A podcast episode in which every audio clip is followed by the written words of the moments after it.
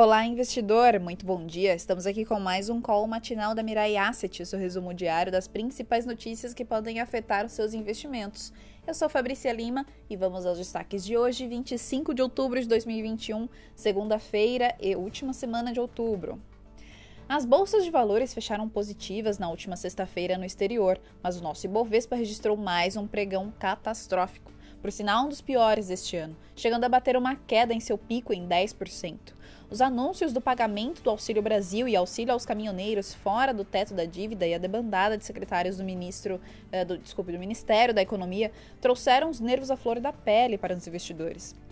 O Ibovespa acabou fechando com queda menor, de 1,34%, após o discurso do presidente Bolsonaro e ministro Paulo Guedes, desmentindo a saída do, do ministro e apontando que nenhum gasto será feito de forma irresponsável, acalmando os investidores. Hoje, as bolsas de valores do exterior iniciam os negócios fracos, com notícias de que novos casos da Covid-19 estão despontando novamente em alguns países. Mas, mesmo associando a alta inflação e proximidade de mudança de postura dos bancos centrais, o mercado acionário no exterior se segura na abertura. A agenda econômica de hoje trará como destaque a divulgação do Índice de Atividade Nacional e Sondagem Industrial de Dallas, nos Estados Unidos. Na Alemanha, saiu o indicador de clima de negócios pior do que esperado, de outubro, em 97,7, e o esperado era 98. Aqui sai a pesquisa Focus.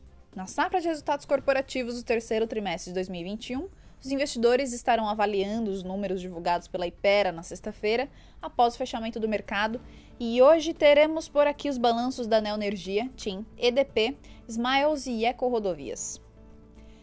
No exterior, saem os balanços do HSBC, melhor que o esperado, e Facebook. A semana promete ser agitada, não só por se tratar da última semana do mês de outubro, mas também pelas várias divulgações de balanço, agenda pesada, inclusive com decisões de juros pelo FONC e Copom. E por aqui os noticiários sobre o andamento dos temas dos precatórios e da reforma administrativa. Apesar da desconfiança em relação ao risco fiscal, o nosso analista fundamentalista aguarda que o Ibovespa possa mostrar uma reação positiva modesta no pregão de hoje. Vamos agora aos principais índices e commodities. O Ibovespa fechou na sexta-feira em menos 1,34%, conforme eu havia falado, a 106.296 pontos. Dólar em menos 0,71% a R$ 5,62.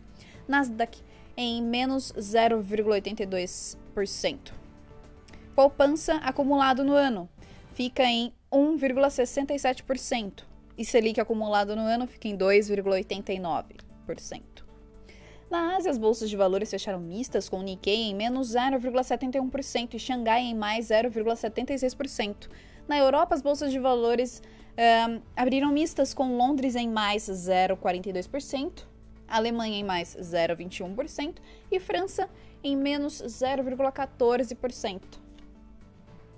Nos Estados Unidos, os futuros das bolsas de valores abriram em alta moderada, com Dow Jones em mais 0,03%, S&P em mais 0,08%, Nasdaq em mais 0,13%, o Bovespa Futuro abriu em mais 1,13% a 107.975 pontos.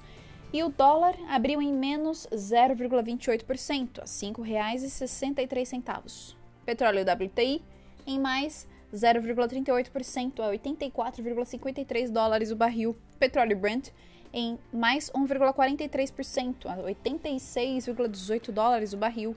E o minério de ferro Porto de Qingdao em menos 0,37% em 119 dólares e 8 uh, a tonelada.